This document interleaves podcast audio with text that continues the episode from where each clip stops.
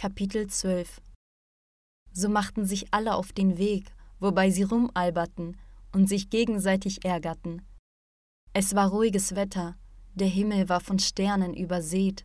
Da wir die abendliche Kühle genossen, merkten wir nicht, dass sich unsere Gruppe in die Länge zog. Kostja und Tatjana gingen weit vorne. Wladimir, Eugen und Stas trödelten hinterher. Viktor, Andreas, ich, Slava und Juri gingen mit Sensei zusammen in der Mitte und schwätzten über Kleinigkeiten. Nach der Kurve kam uns eine Brigade von etwa acht Schachtarbeitern entgegen, die schon ordentlich angetrunken waren. Wahrscheinlich hatten sie am Selbstwertgefühl von Kostja gekratzt, als sie am Pärchen vorbeiging, weil sein Gesicht vor Zorn gerötet war, als wir näher kamen. Er gab ständig Widerworte und machte damit die betrunkenen Männer ernsthaft wütend. Und Andreas fing auch noch an, seinen Freund zu verteidigen und goss damit noch mehr Öl ins Feuer.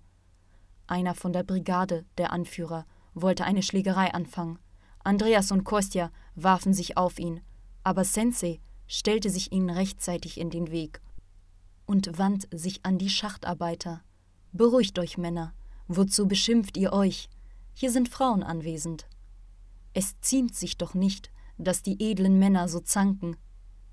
Aber was führst du? Dich so auf, nahm der wütende Mann Sensei zur Brust. Geh deines Weges, sonst breche ich dir alle Knochen. Das hielten wir nicht mehr aus und schmissen uns alle auf den Anführer. Sogar ich kochte vor Wut auf diese Alkoholiker über und war bereit, sie in Stücke zu reißen. Von hinten kamen die älteren Jungs angelaufen. Sensei stoppte unsere Versuche unerwartet und gab Viktor ein Zeichen, dass wir alle zur Seite gehen sollten. Wir beschwerten uns empört. Viktor, Stas, Eugen und Wladimir führten uns wie eine Schafherde weiter auf dem Weg und gaben uns keine Gelegenheit, stehen zu bleiben. Ich drehte mich ständig in der Erwartung um, dass der Lehrer irgendeinen Supergriff gegen die acht Gegner anwendet, aber Sensei stand nur da, erklärte den Männern etwas mit einem Lächeln und gestikulierte so, als ob er sich rechtfertigte. Als ich mich wieder umdrehte, sah ich, dass die lächelnden Schachtarbeiter sich mit ihm verbrüderten und sich von ihm wie gute Freunde verabschiedeten. Das gibt's nicht, dachte ich. Wozu muss man denn so viele Jahre Kung Fu üben? Nach den verwirrten Äußerungen meiner Freunde zu urteilen, dachte nicht nur ich allein darüber nach.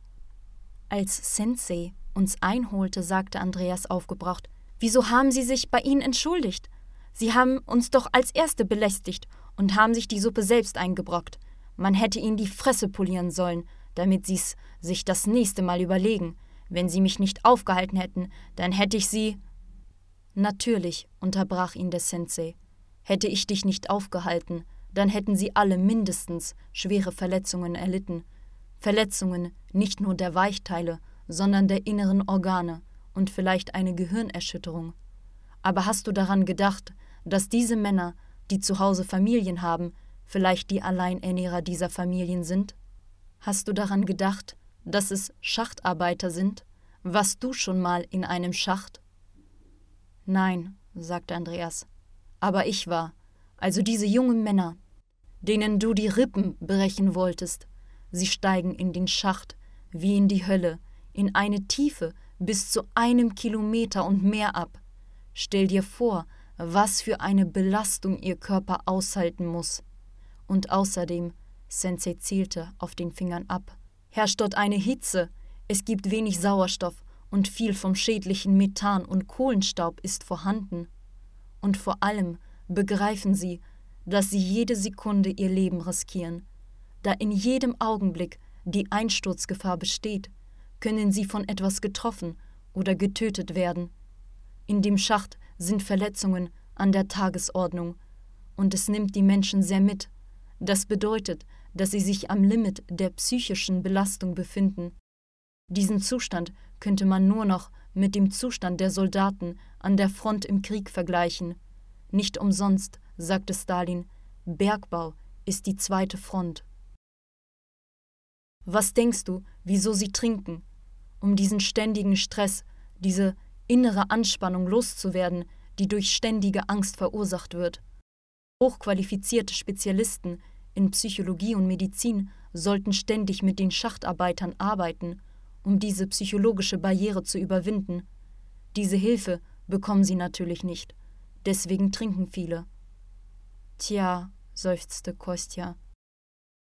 Wenn's das Saufen nicht gäbe, dann würde der Mensch nie die Sklaverei erleben. Ganz genau. Außerdem versteht jeder Schachtarbeiter, der lange genug im Schacht gearbeitet hat, dass er überhaupt keine Perspektive hat. Du hast eine Perspektive, kannst eine Fachhochschule abschließen, eine Karriere machen, aber sie haben nur eine Perspektive, entweder im Schacht abkratzen oder an den Krankheiten sterben, die daraus resultieren. Sie verstehen es alle, sie begreifen das, aber sie haben auch ihren Stolz, ihren eigenen Größenwahn, genauso wie du. Ich habe doch keinen Größenwahn, winkte Andreas ab.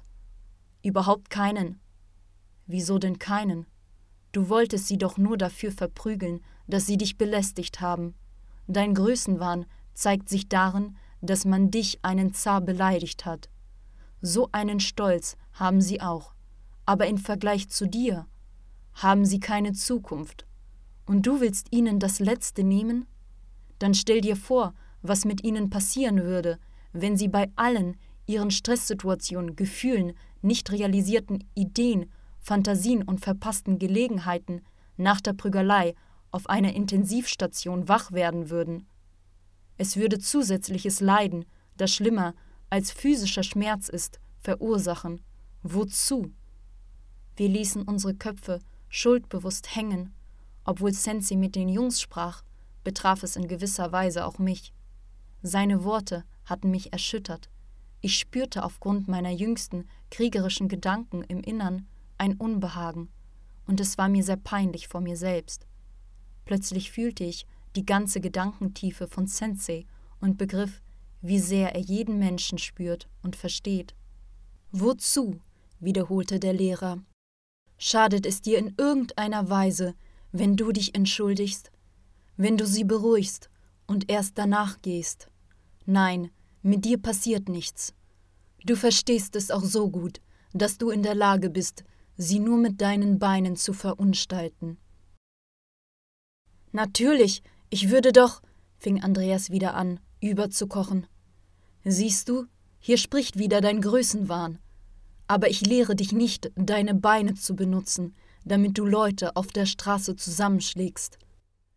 Die Bedeutung der Kampfkunst liegt ganz woanders. Und es kann sein, dass du diese Techniken niemals im Leben gebrauchst.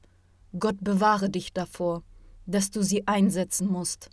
Deine Aufgabe besteht darin, die Ursache und Wirkung, die Tiefe und den Sinn der Situation zu verstehen und sie friedlich zu lösen. Aber was haben sie ihnen gesagt? wurde Kostja neugierig. Es ist alles ganz einfach.